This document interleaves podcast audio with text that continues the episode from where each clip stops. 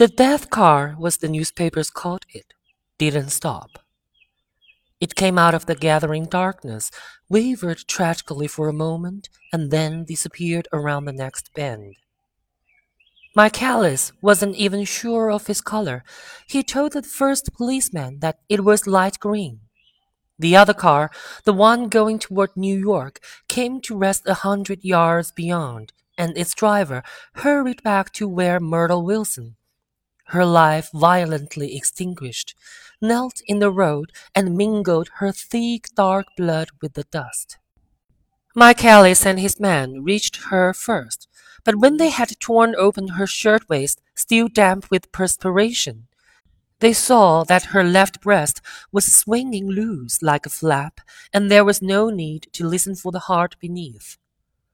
The mouth was wide open and reaped at the corners, as though she had choked a little in giving up the tremendous vitality she had stored so long. Myrtle Wilson's body wrapped in a blanket, and then in another blanket as though she suffered from a chill in the hot night, lay on a work table by the wall, and Tom, with his back to us, was bending over it, motionless.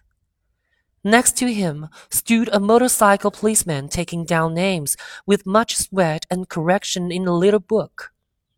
At first, I couldn't find the source of the high, groaning words that echoed clamorously through the bare garage. Then I saw Wilson standing on the raised threshold of his office, swaying back and forth and holding to the doorposts with both hands. Some man was talking to him in a low voice and attempting from time to time to lay a hand on his shoulder, but Wilson neither heard nor saw.